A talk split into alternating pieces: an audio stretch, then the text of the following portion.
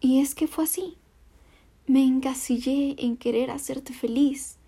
Me encadené a la idea de que yo era la única que podía salvarte, que te estabas ahogando y que yo era la nadadora perfecta que tendría que rescatarte. Y creo que no era del todo cierto. Porque si no era yo, entonces eras tú. Porque entonces, si tú comenzabas a flotar, yo me hundía.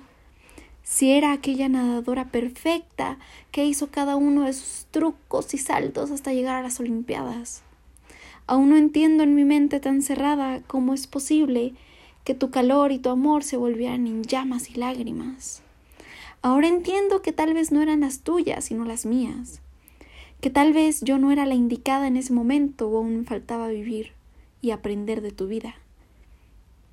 Quizás entonces fue ahí cuando caí en cuenta de que deberíamos de separarnos, distanciarnos y alejarnos, hacernos a un lado y dejar nuestra historia de amor por un tiempo, no para buscar a alguien más, sino para encontrarnos a nosotros, y quién sabe, en algún momento volver a estar juntos.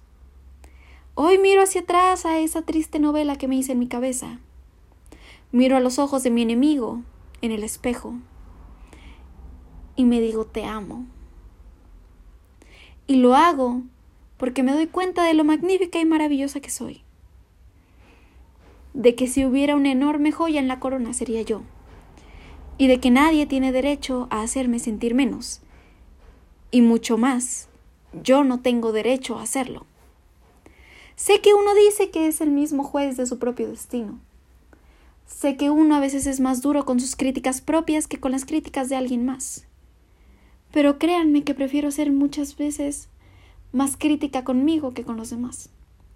¿Por qué lo hago? No lo sé. Créanme que mi mente va de un lado al otro, camina y corre y vuela. Y a veces vuela demasiado lejos.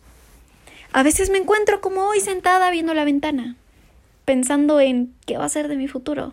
A veces la ansiedad es tanta que me envuelve en una nube negra en donde digo, ¿qué voy a hacer ahora? Incluso me quedo pensando frente a una cámara, imaginando si grabo y me vuelvo famosa, si me escondo y me vuelvo un misterio.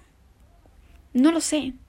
Una multifacética parte de mí quiere salir y explorar el mundo otra quiere quedarse en cama para siempre. Es extraño, pero es normal. ¿Qué puedo decir? Soy Géminis.